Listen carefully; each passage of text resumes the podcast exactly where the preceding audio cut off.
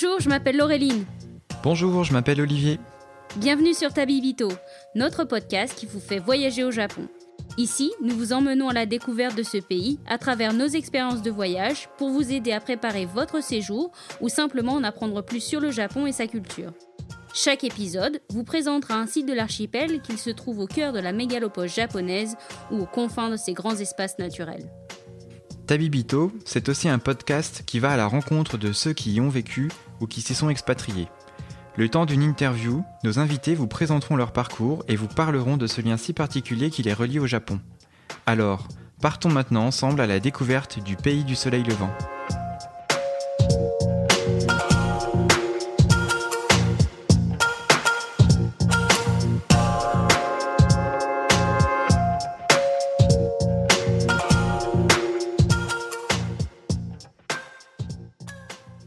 Bonjour Olivier. Salut Laureline. Bonjour à tous et à toutes. Salut à tous. Alors euh, aujourd'hui, ce mois-ci, dans cet épisode, on va donc vous parler de Yokohama, qui est une ville à une demi-heure de Tokyo. C'est facilement accessible depuis euh, les stations de Shinagawa, Tokyo Station, euh, Shinjuku ou, Shibuya. Le trajet coûte environ 280 yens à 570 selon la ligne que vous allez utiliser et votre station de départ. Et donc aujourd'hui, on a décidé de vous proposer un parcours un peu type à Yokohama à partir de nos expériences de visite à Laureline et à moi. Donc on vous a concocté un petit circuit d'une journée clé en main avec les meilleures expériences de visite pour éviter euh, bah, les, les, déconvenus et puis vraiment passer une journée sympa autour des meilleurs spots de Yokohama. Alors moi c'est vrai que j'avais adoré euh, Yokohama, j'y étais allée un peu euh, spontanément en me disant tiens je vais aller visiter le Pokémon Center de Yokohama. et, euh, et, en fait, euh, voilà, j'ai vraiment adoré euh, me balader dans cette ville. Et alors, une fois que vous, vous, arrivez à Yokohama, vous arrivez presque quasiment au niveau de Minato Mirai Nijuichi, qui est en fait un, un quartier de business et de shopping. Il y a énormément d'activités à faire autour de, ce quartier et on peut commencer peut-être par euh, la Landmark Tower, euh, Olivier Eh bien oui, parce que comme tu le dis, euh, Laureline, il y a énormément de choses à voir et Yokohama, ça reste quand même une grosse ville qui fait partie de la mégalopole japonaise. Et donc le meilleur moyen d'avoir un peu une vue sur, sur tout ce qu'il y a à voir et sur l'organisation de la ville, c'est de monter dans cette tour, donc la Landmark Tower, et puis d'avoir un point de vue sur toute la baie de Yokohama. Donc moi je l'avais fait en journée, euh, et, donc c'est vrai qu'on a une superbe vue sur toute la baie, sur euh, donc euh, toute la partie Minato Mirai qui est le quartier nouveau et très commerçant en bordure de port. Et puis on peut avoir aussi des belles vues sur Tokyo quand il fait très très beau et même voir le mont Fuji.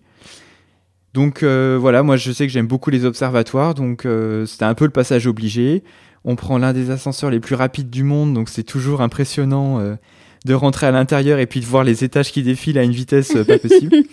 Et c'est là qu'on se dit, ouh, heureusement qu'ils n'ont pas mis des parois en verre, parce que je pense que on, aurait, on aurait mal au cœur et on aurait envie de tomber.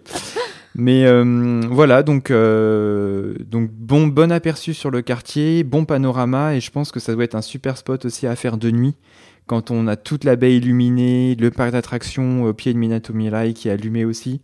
Euh, donc deux jours sympas, mais je pense que à refaire, je le referai de nuit.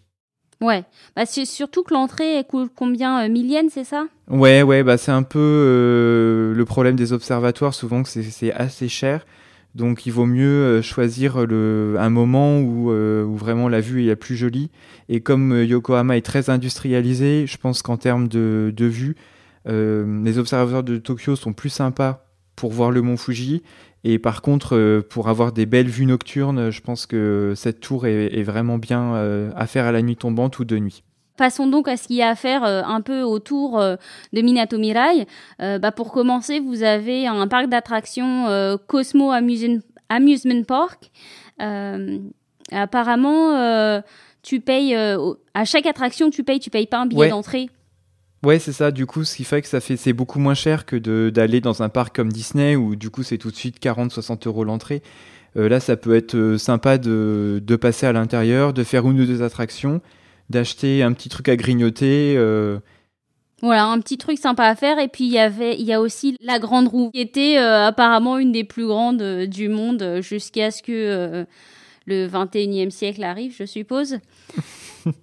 Et donc, euh, dans ce quartier-là, vous avez aussi euh, ben, un grand euh, shopping center. Vous avez le Red Brick Warehouse aussi, qui est en fait à la base un entrepôt qui était utilisé quand la zone était plutôt un port, qui a été reconverti euh, en un autre shopping center, mais cette fois-ci plutôt que des grandes boutiques de marque, vous avez euh, plein de mini euh, shops de souvenirs avec des petits cafés. en plus, les bâtiments sont vraiment sympas en briques rouges et ça donne une, ça donne directement en fait sur sur le bord de mer.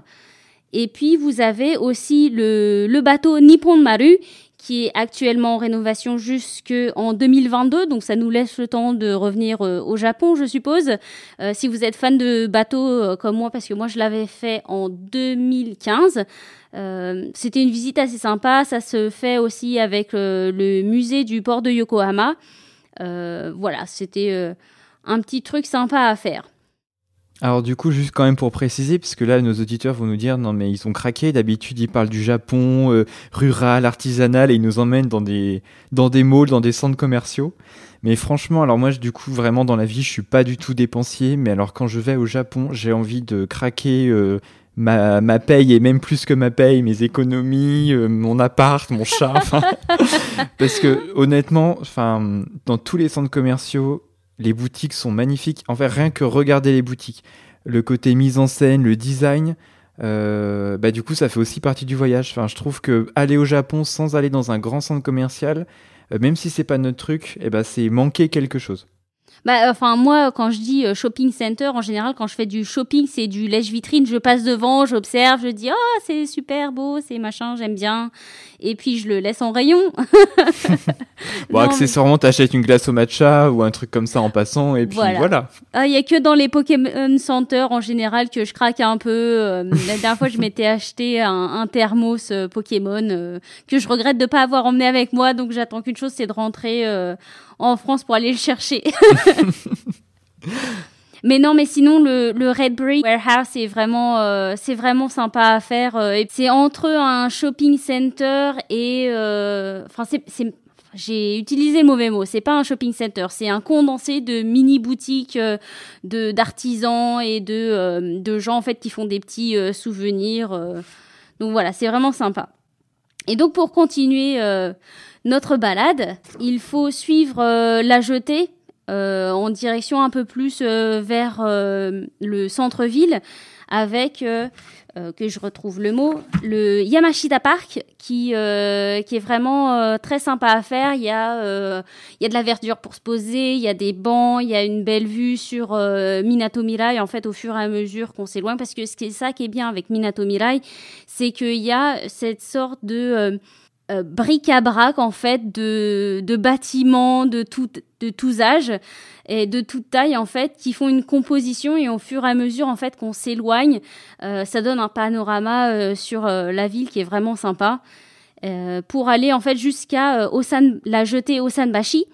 Moi j'y étais restée une bonne heure jusqu'à ce que la nuit tombe. Je m'étais mais gelée, mais je voulais absolument rester pour avoir une super belle vue avec les lumières parce que vous avez la, le Nippon de Maru qui s'illumine, vous avez la grande roue aussi qui s'illumine, qui fait des, euh, des effets de lumière. Donc euh, non, vraiment sympa.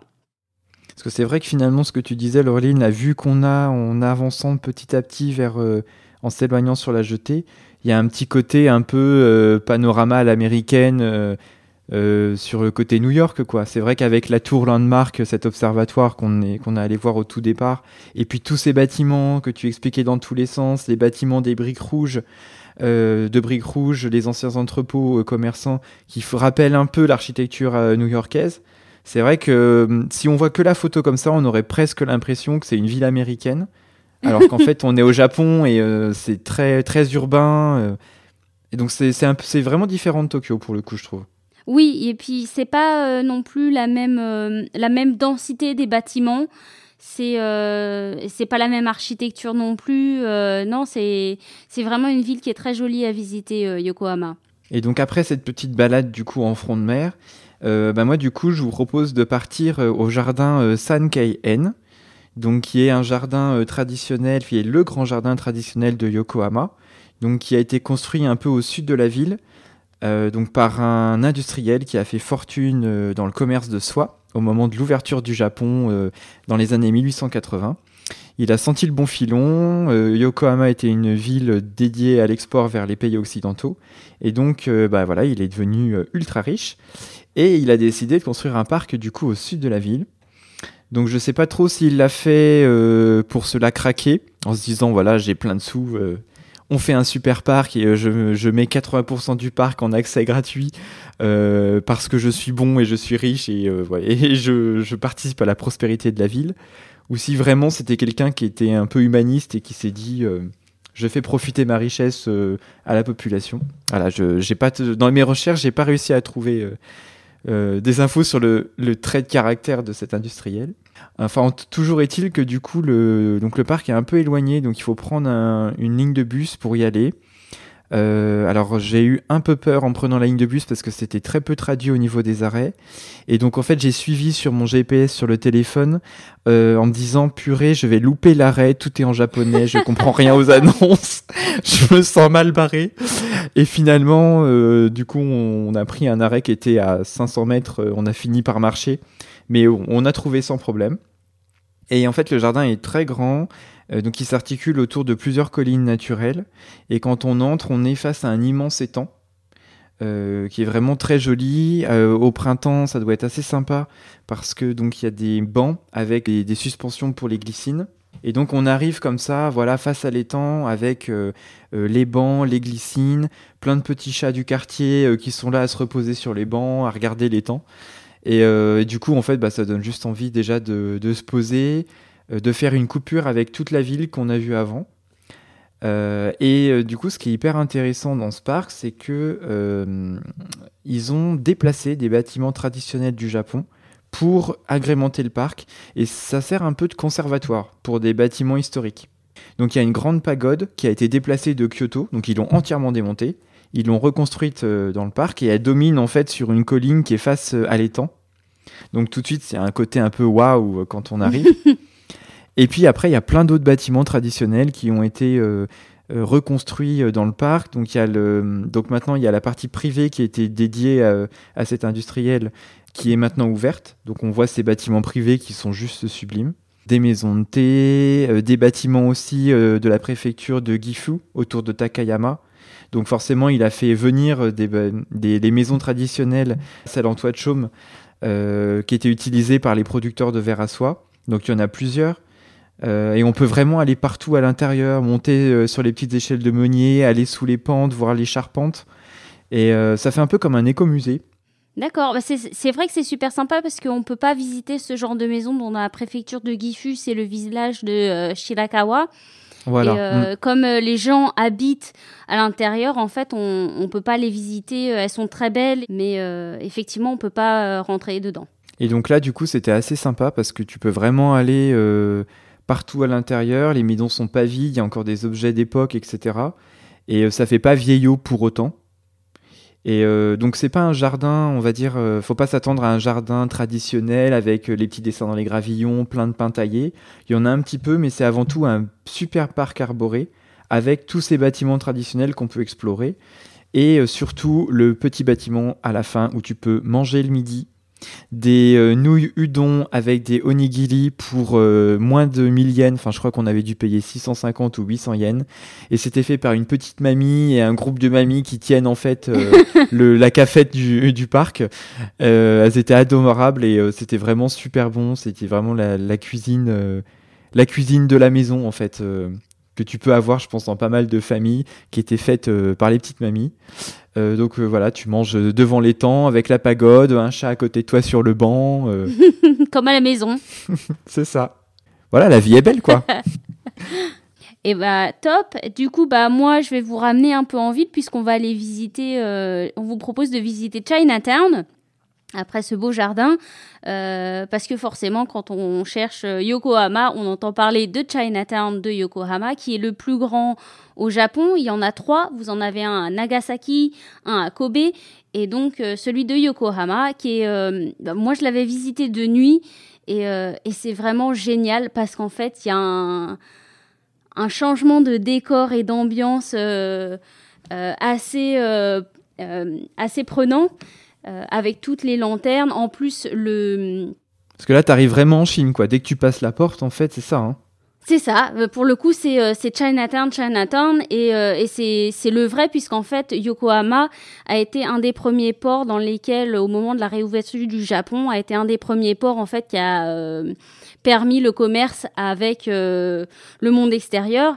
Et donc, euh, tous les commerçants chinois se sont installés euh, dans ce quartier-là. Et ce qui est marrant, en fait, c'est que ce quartier est délimité, en fait, tout autour. Vous allez trouver, il y a dix portes, donc qui ressemblent à des tories mais dans un style en fait chinois. Vous avez, vous avez les grandes, les grands poteaux euh, qui, font la taille d'un bâtiment euh, de 3-4 étages, avec euh, des grands panneaux, avec des, des, symboles chinois dessus, avec des couleurs bien, bien pétantes, du bleu, du rouge, du or, vraiment sympa. Il y en a 10 autour du quartier.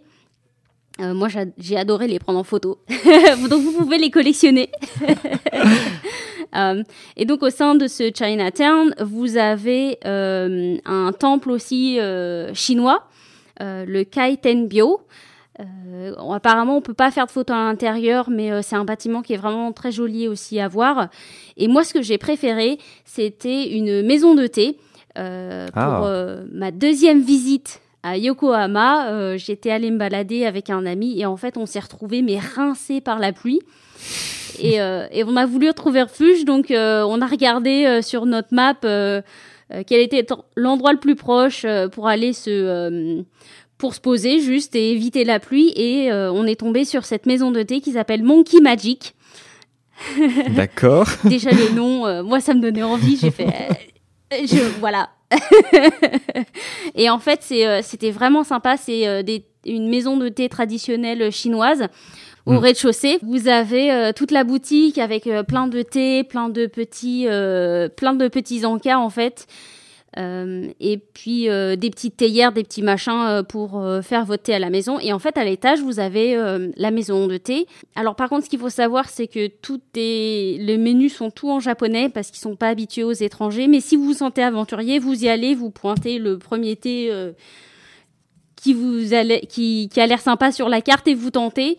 Et en fait, il vous montre comment le créer puisque sur chaque table, vous avez euh, la bouillotte d'eau, vous avez, et pour chaque thé, puisque selon le type de thé que vous allez boire, vous allez avoir différents instruments pour le boire, différentes températures et différentes façons de l'infuser. Et donc, ils vous montrent tout ça, c'était vraiment sympa. Et moi, ce qui m'avait euh, le plus marqué, c'est qu'ils servent avec le thé des petits encas, donc ça peut être des petits fruits séchés et de la viande séchée aussi. Donc, euh, si vous ne mangez pas de viande, euh, faites attention parce qu'il y a des petits morceaux de viande séchée. Mais c'est vrai qu'en fait, vous avez l'umami de la viande qui complète l'umami thés. Donc du coup sur ma sortie j'ai acheté bah, de quoi infuser des thés et j'ai craqué pour les fruits séchés euh, un sachet de fruits séchés. Euh, je crois que j'en avais même pris deux tellement c'était bon. ah mais c'est vachement sympa comme expérience du coup parce que c'est vrai que autant le thé japonais, enfin il y a vraiment plein d'endroits où tu peux bah, où tu peux t'initier, mais euh, de voir pendant un voyage au Japon bah, voilà, une boutique de thé traditionnel chinois, ça permet aussi de mieux comprendre le thé japonais et ses spécificités, puisque du coup, c'est, ce que tu disais, c'est complètement différent. Tu as des ustensiles particuliers, et puis bah, ouais, c'est vrai que tu dois vraiment être dans l'ambiance de Chinatown du coup.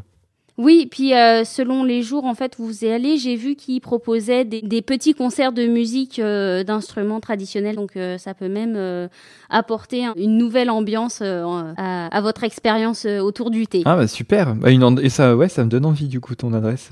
Mais c'est pour ça qu'on fait ce, podcast aussi, c'est pour se refiler nos adresses. et, euh, et, sinon, voilà, euh, surtout n'hésitez pas à vous balader autour de Chinatown. Vous avez une multitude euh, de, de, restaurants. Et puis, euh, ça fait un peu comme Dotonbori à Osaka, puisqu'il y a un peu des concours de qui a les plus grosses euh, figurines sur euh, leur, leur bâtiment, en fait, pour mettre en avant leur restaurant. je crois que j'ai une photo, c'est un chef extrêmement dodu. en train de parader avec, enfin de montrer la spécialité du restaurant. non, vraiment sympa, de nuit avec toutes les lanternes chinoises en fait qui pendent au travers des rues, euh, au-dessus de vos têtes. C'était vraiment génial. Euh, une très belle balade. Donc repas chinois le soir. C'est ça. Et puis après avoir euh, pris ce petit repas chinois, qu'est-ce qu'on peut faire? Eh ben, on peut aller dans un onsen. Alors j'avoue quand même un peu honteusement que je ne savais pas à l'avance que ce onsen en fait est un, est un gros fake, c'est-à-dire que ce n'est pas un vrai onsen qui puise de l'eau thermale euh, depuis la baie de Yokohama. Non, ils ont eu une idée, ils se sont dit, il y a beaucoup de monde sur la baie, à Minato Mirai, on va faire un bâtiment onsen, mais comme on n'a pas de source, eh ben on va faire venir de l'eau en citerne. Donc le bilan carbone est juste catastrophique, puisque du coup, ils font venir, ils font venir quand même euh, des citernes de 20 000 litres d'eau, six fois par jour, en semi-remorque sur l'autoroute, oh entre la baie d'Izu qui est à 100 km et Yokohama. ils sont fous ces japonais. Ah non, ils sont fous. Donc je l'ai su après, je me suis dit, bon, j'ai un peu honte quand même d'avoir participé à, à, cette catastrophe écologique, mais voilà. mais on vous le conseille quand même si euh, vous, si vous n'avez pas de conscience écologique, il n'y a pas de problème. Ou si vous voulez faire une entorse. Non mais en fait, au-delà de ça, mettez-vous des œillères en fait, parce que vraiment c'est bien. Et en fait, non, en fait, du coup, pourquoi, euh, pourquoi ce, ce onsen est, vachement sympa euh, Parce que du coup, donc, il est sur un bâtiment en hauteur, en toit terrasse, donc qui donne en fait à côté de la tour Landmark Tower, à côté euh, du bateau Ponmalu et à côté de tout, de tout le panorama sur la baie. donc en fait, vous avez un espace onsen extérieur, un bain de pied HIU extérieur aussi. Et du coup, tu te balades en fait sur le fronton de mer avec les onsen en yukata, avec les, onsen juste derrière toi. Euh, et de nuit, c'est génial parce que du coup, tu as tout le panorama illuminé. Oh, wow. Et, euh, et, les bains, et euh, vraiment, tu es complètement ailleurs. Il y a un côté un peu grosse mégalopole à la Singapour, enfin, le truc complètement délirant.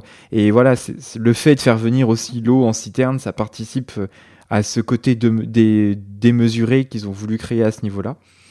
Euh, donc c'est un gros complexe. Alors c'est vrai qu'au départ, faut... on a un peu l'impression d'être perdu. C'est pas le petit onsen de la campagne où il y a juste un petit casier en bois euh, et on paye, euh, on paye presque de, confiance dans un tronc.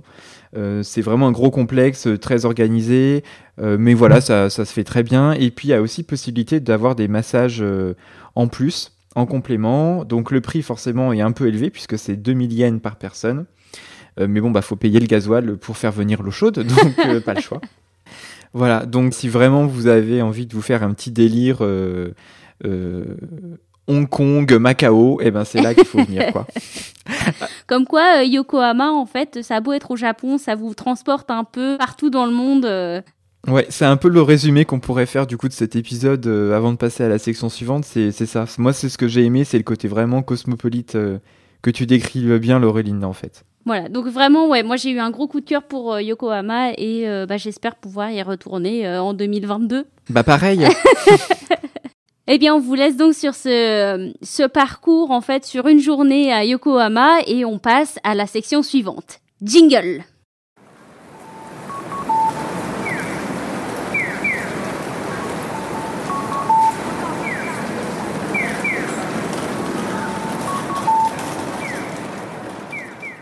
Bienvenue donc dans notre section partenariat avec euh, Peko Peko Box. Et euh, ce mois-ci, on va vous parler de la box de mai qui est dédiée à Asakusa. Et euh, ça a été très dur de choisir nos préférés. Mais toi, Olivier, qu'est-ce qui t'a le plus marqué dans cette boîte? Alors, bah moi, Asakusa, c'est mon quartier préféré, donc j'étais vraiment content que Peko Peko nous sponsorise sur cet épisode. Euh, parce que euh, bah, déjà ça nous aide à produire le podcast, mais surtout Asakusa, c'est notre quartier de cœur et euh, enfin c'est mon quartier de cœur. Non non, tu peux dire notre, tu peux dire notre parce que c'est notre. Je, et eh ben, je suis pro Asakusa aussi. Levez la main ceux qui kiffent Asakusa. on vous voit pas mais levez quand même la main. si si, on vous voit, on vous voit. Allez-y, levez la main que je vous compte. Et, et, en fait, eh ben, du coup, Peko Peko, ça reste une box qui est vraiment centrée sur les produits traditionnels japonais et artisanaux. Et c'est vrai que du coup, j'ai pas, enfin, j'ai jamais été déçu. Et là, je suis à nouveau pas déçu. Et j'ai deux objets vraiment coup de cœur dans cette box qui m'ont vraiment euh, rappelé euh, euh, bah, mes, séjours à Saxa. Alors le premier, c'était les petits gâteaux, les Ningyo-yaki, donc qui sont vraiment les, les, gâteaux typiques du quartier. Donc on en avait quand même une belle boîte de 8 dans, dans la box. Donc en fait, c'est des petits gâteaux fourrés à la pâte de Hazuki et qui sont formés selon les bâtiments et les emblèmes du quartier. Donc il y a la lanterne de la grande porte du tonnerre Kamila Nimon. Il y a aussi la pagode du temple Sensoji. Et en fait, ça, c'est bah, c'est les biscuits que j'achète à chaque fois que j'y vais, quoi. Donc j'ai presque pleuré en voyant la boîte en me disant Ah, mais ils ont pensé à mettre ça dedans. En plus, il y en a 8, le paquet est énorme, c'est trop bien. Euh, donc ça, c'était vraiment le, premier gros coup de cœur. Et alors le deuxième, ça a été la petite coupelle euh, en porcelaine pour la sauce soja. Donc qui a été, euh, qui vient de Kapabashi, donc qui est la grande rue commerçante dédiée aux articles de cuisine à deux pas d'Asakusa à Tokyo. Et en fait, c'est vraiment trop mignon parce que le fond de la coupelle euh, moulé pour faire un petit dessin de dorade. Et quand on verse de la sauce soja dans la coupelle, en fait, on a la dorade qui apparaît euh, dans la sauce soja. Et euh, bah, c'est trop la classe quand tu manges des sushis. voilà. Donc vraiment, ouais, ça c'était mes coups de cœur. Et par contre, je sais pas si, si c'était les tiens aussi ou si tu as, préféré d'autres articles. Ah, moi j'en ai préféré d'autres. Est-ce que je peux dire que j'ai adoré l'emballage? Parce que à chaque fois que j'ouvre ma box, moi, je m'attendais à voir le même papier, parce qu'ils emballent tout en fait dans le même papier? La dernière fois, c'était, euh, vous savez, le petit imprimé euh, vague euh, blanc et bleu. Et je m'attendais au même. Et en fait, surprise, c'était un totalement différent avec un petit mélange rond et croix, rouge et noir. Et à chaque fois, je l'ai fait waouh. avec un petit sticker en peut-être washi qui est sur lequel est écrit arigato et moi ça me fait toujours plaisir donc voilà j'ai adoré l'emballage pour commencer. Et pour revenir euh, aux petits produits, j'ai craqué sur les euh, Kaminari Okoshi. C'est des petits euh, gâteaux de riz croustillant. Au début, je regarde curieux parce que... Ah mais c'est trop bon ça. J'en, ai, j'en avais, j'avais mangé avant. bah heureusement ah parce que connaissais pas non je connaissais pas du coup bah heureusement parce que c'est c'est clairement addictif hein. moi je vous dis j'en ai mangé un il y en avait trois et bah ils ont pas fait long feu et sinon ce que j'ai adoré aussi c'était la petite pochette avec les masques. Euh, parce que donc sur la rue principale euh, qui mène au temple euh, à Asakusa, vous avez plein de boutiques de souvenirs dont certaines en fait qui vendent les masques traditionnels. Je pense que vous connaissez peut-être celui avec la bouche en avant comme ça, qui, qui est en fait un personnage classique humoristique. Euh, vous avez les oni, vous avez les petites geishas. Euh, donc euh, vraiment, j'ai adoré. À chaque fois, ça me fait repenser. Et sinon, j'ai aussi adoré. C'était très dur de choisir ce mois-ci lequel j'allais aimer. C'est vrai que tout était bien dans cette box. Hein. Enfin... Ouais, c'était c'était l'éventail parce que j'ai adoré en fait l'image de front qui m'a transporté tout de suite avec la couleur rouge vermillon en fait. Euh, c'est un, un, très bel objet. Bon, forcément, euh, l'été écossais est pas le même que l'été euh, japonais. Du coup, bon, je vais mettre le chauffage et faire semblant. Mais c'est un très bel objet et j'ai juste adoré.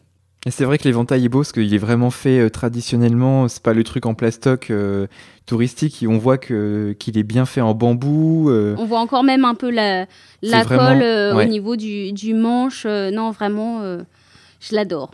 Donc encore une belle box de produits artisanaux. Donc c'est vrai qu'après, si on vous en parle, c'est parce que déjà moi personnellement, je suis abonné depuis la première box, donc ça fait un an. Et on était vraiment super content que Peko Peko nous propose ce, sponsor, ce, ce, partenariat, parce que ça correspond complètement à nos valeurs et à ce qu'on aime du Japon. Et recevoir ce petit bout du Japon traditionnel à la maison, surtout en ce moment quand on ne peut pas voyager, bah du coup c'est vrai que ça fait plaisir. Et, euh, et, si vous voulez pas commander complètement euh, une box complète, parce que c'est vrai qu'il y a le côté un peu surprise de la box, on ne sait pas ce qu'on va recevoir. Donc maintenant ils ont ouvert euh, une partie boutique où on peut acheter certaines anciennes box, pas toutes, mais on peut aussi acheter des articles à l'unité. Euh, donc ça évite comme ça de se dire que bah voilà, je, paye le prix d'une box et peut-être que dans le lot il y a des choses qui me plairont pas. Ça permet aussi un peu comme une e-boutique classique d'acheter que quelques objets. Et j'ai vu que les petites coupes de sauce soja avec euh, les petits poissons étaient disponibles à l'unité, donc je pense que je vais en racheter pour pouvoir me faire un petit service euh, pour, pour en avoir plusieurs à la maison. Voilà. Et euh, donc pour revenir un peu rapidement sur le concept de Peko Peko, c'est euh, ils sont basés à Tokyo et pour chaque box, euh, ils travaillent autour d'un thème ou d'une région pour euh, travailler avec des artisans locaux et vous euh, proposer des produits et vous parler un peu de l'histoire de ces artisans à travers le petit livret qui est donné avec la box. Vous avez en complément une petite vidéo aussi sur euh, que vous pouvez retrouver en lien sur euh, YouTube via ce petit livret et, et à chaque fois en fait c'est aussi un, petit pan d'histoire du Japon qui vous livre avec cette box et à travers ces artisans et à chaque fois moi ça me donne envie en fait de de pouvoir supporter et d'aider comme je peux un peu ces personnes là en cette période un peu euh, particulière. Tout à fait, parce que le but c'est de pouvoir les retrouver quand on pourra revoyager, donc euh, voilà, acheter à distance des produits artisanaux, c'est aussi euh, soutenir un peu les, commerçants japonais qui, qui ont vraiment du mal en ce moment, les artisans. Et puis soutenir Peko Peko pour que eux aussi prospèrent et nous envoient toujours plus de, de petits crackers. Est-ce que je pourrais message à Peko Peko? Est-ce qu'on pourrait avoir plus de crackers? Euh, On va demander un, un rab.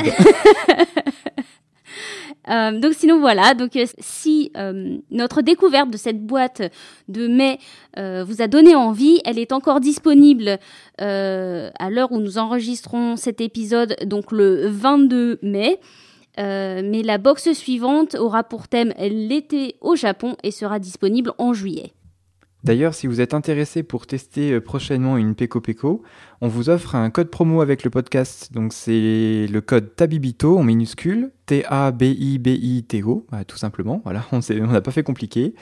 Euh, et vous aurez moins 7% sur votre commande euh, en allant sur le site de Peko Peko. Donc ça vous permet de tester avec une petite remise. voilà, ces box qu'on vous a présenté déjà par deux fois et puis qu'on aime beaucoup. Voilà. Eh bien écoute Laureline, je pense qu'on est prêt pour passer à notre dernière section, la section coup de cœur. C'est parti Jingle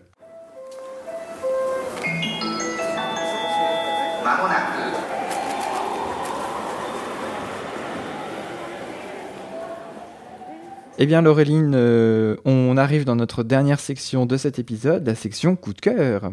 Donc, quel est ton coup de cœur pour euh, ce mois-ci? Alors, ce mois-ci, je vais vous parler d'une euh, artiste, enfin d'un studio qui s'appelle Anno Studio. Elle est basée, puisque la propriétaire et créatrice s'appelle Hannah, elle est basée à Amsterdam et elle propose en fait euh, des affiches sur un thème Japon. moi, j'avoue, j'avais craqué pour trois d'entre elles, dont une en particulier qui est en fait une rue de Tokyo et qui me replonge carrément dans euh, une des rues de Kabukicho. Euh, ce que j'aime beaucoup au niveau de son design, en fait, c'est que dans sa composition, elle est très aérienne et très espacée. Donc, en fait, ça me permet de me projeter carrément dans l'affiche et, euh, et d'imaginer, de me réimaginer en fait dans cette rue euh, à Tokyo. Euh, la deuxième que j'avais beaucoup aimée, c'était celle à Takayama où euh, j'avais retrouvé directement en fait l'architecture des maisons euh, traditionnelles euh, de cette villa de Gifu et gros coup de cœur et grosse nostalgie à chaque fois que je passe devant ces affiches puisqu'elles sont sur mon mur maintenant. Au niveau des couleurs, c'est des couleurs assez pastel, mais tout en contraste. Donc, par exemple, vous avez du orange et un bleu très profond. elle travaille vraiment sur ces couleurs-là, sur des lignes très fines. Euh, très design et très moderne. Donc euh, vraiment un gros coup de cœur que je vous recommande et on vous donnera euh, son compte Instagram pour que vous puissiez voir ça. La livraison était aussi impeccable. sans c'est important sur des produits comme ça. Mm. Ouais ouais, c'est c'est important de pouvoir avoir un beau produit. Elle propose aussi des risoprint euh, qui vont être un peu plus, une gamme de prix un peu plus chère, mais je pense qu'on peut faire confiance au niveau de la qualité du produit. Ce que j'aime beaucoup aussi, c'est au niveau du nom de sa boutique. Donc Ano, c'est un mot japonais qui veut dire euh, pour décrire un objet qui est éloigné de vous. Euh, ano Kutsu, par exemple. Et c'est aussi le mot qu'on peut utiliser, que moi j'utilise en fait quand je veux m'introduire à une personne japonaise. Ah non, excusez-moi, quelque chose comme ça, ou pour combler un blanc en fait dans une conversation. Et j'aime beaucoup en fait cette idée d'avoir utilisé ce mot pour son studio. Bon, et donc euh, voilà, c'était mon coup de cœur à moi. Euh, et toi, Olivier, tu m'as dit que c'était un peu euh, étrange, un peu out of the box. Oui, alors moi, mon coup de cœur, je me suis dit, bon, est-ce que j'assume ou pas? Et oui, j'ai décidé d'assumer mon coup de cœur. Euh, n'ayons pas honte. Euh, voilà, donc en fait, mon coup de cœur, c'est une suggestion de Netflix, puisque du coup, Netflix a compris que j'aimais le Japon. Donc à partir du moment où Netflix voit un bout de mot Japon dans un quelconque résumé de série, épisode, film, il me balance euh, le, produit en, recommandation. Et donc, je suis tombé sur la série, enfin, le, la télé-réalité plutôt, qui s'appelle Queer Eye, édition Japon. Donc en fait, le concept de Queer Eye, c'est euh, un groupe de cinq euh, personnes gays qui euh, ont tous, qui travaillent en fait dans le dans les métiers du style, donc qui sont experts en style. Donc on les appelle les Fab Five, donc les Fabulous Five.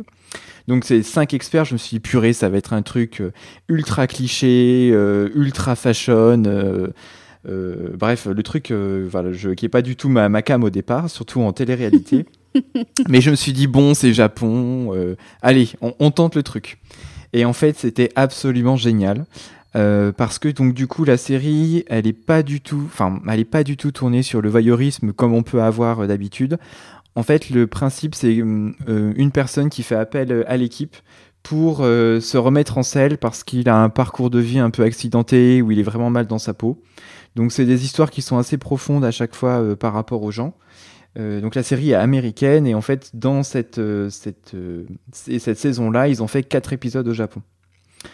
donc en fait, il y a cinq intervenants donc qui sont spécialisés sur la coiffure, le style vestimentaire, la déco intérieure, la cuisine et un parti, une partie très psychologie. donc en fait, le côté intéressant, c'est que quand une personne a un problème, ils vont aborder tous ces pans-là avec elle. Donc ça va être comment redécorer son intérieur pour se sentir mieux, euh, faire des plats euh, quotidiennement pour se remettre dans un rythme, euh, bon, changer de style, changer de coiffure, et puis la partie psycho pour essayer de comprendre pourquoi en fait ça va pas et comment est-ce qu'on fait pour aller mieux. Et finalement, en fait, j'ai trouvé que c'était génial parce que ça permet bah, de vraiment de faire un travail sur soi. Et il y avait des histoires qui étaient hyper prenantes. Par exemple, je me rappelle dans le premier épisode d'une japonaise qui avait décidé de créer ça un genre de maison de retraite pour les personnes en fin de vie chez elle, parce que du coup, elle avait très mal vécu euh, le décès de sa sœur, et elle ne voulait pas que d'autres euh, Japonais vivent mal leur fin de vie. Donc, elle a décidé de, créer cet établissement pour les accueillir chez elle et les accompagner. Et en fait, elle s'est tellement oubliée et elle a tellement pas réussi à dépasser le décès de sa sœur qu'aujourd'hui, elle vivait, enfin voilà, elle était à côté de sa vie. Et donc l'équipe l'a aidé un peu à reprendre pied et à, retrouver un équilibre dans son quotidien. Donc c'était vraiment touchant. Et, euh, puis après, il y a vraiment le côté aussi déco. Euh, euh, ils arrivent à, garder en fait le style traditionnel japonais avec leur côté un peu occidental américain. Donc finalement, oui, c'est un peu cliché, mais il faut vraiment dépasser la première impression qu'on peut avoir. Euh, franchement, c'est un super programme, donc euh, je ne peux que recommander. Voilà, et dommage qu'il n'y ait que 4 épisodes sur le Japon, du coup. Bon, bah super, du coup nous avons bouclé cet épisode numéro 5 sur Yokohama. On espère que ça vous aura plu. Vous pouvez nous retrouver euh, chacun sur nos blogs Japan Kudasai et Tori and Coffee et sur notre page Instagram at podcast.tabibito. N'hésitez pas à nous laisser vos impressions et vos commentaires euh, là-bas pour qu'on puisse euh, vous répondre et aussi bah, nous améliorer puisque ça fait toujours plaisir et, euh, et, puis on a envie de créer un podcast euh, aussi euh, pour vous donner envie. Donc vos avis sont importants pour nous. Et puis n'oubliez pas les 5 petites étoiles sur Apple Podcast, ça va nous faire remonter dans le classement et, et ça fait toujours plaisir. Voilà. Merci à tous et à très bientôt. Merci à tous et à très bientôt.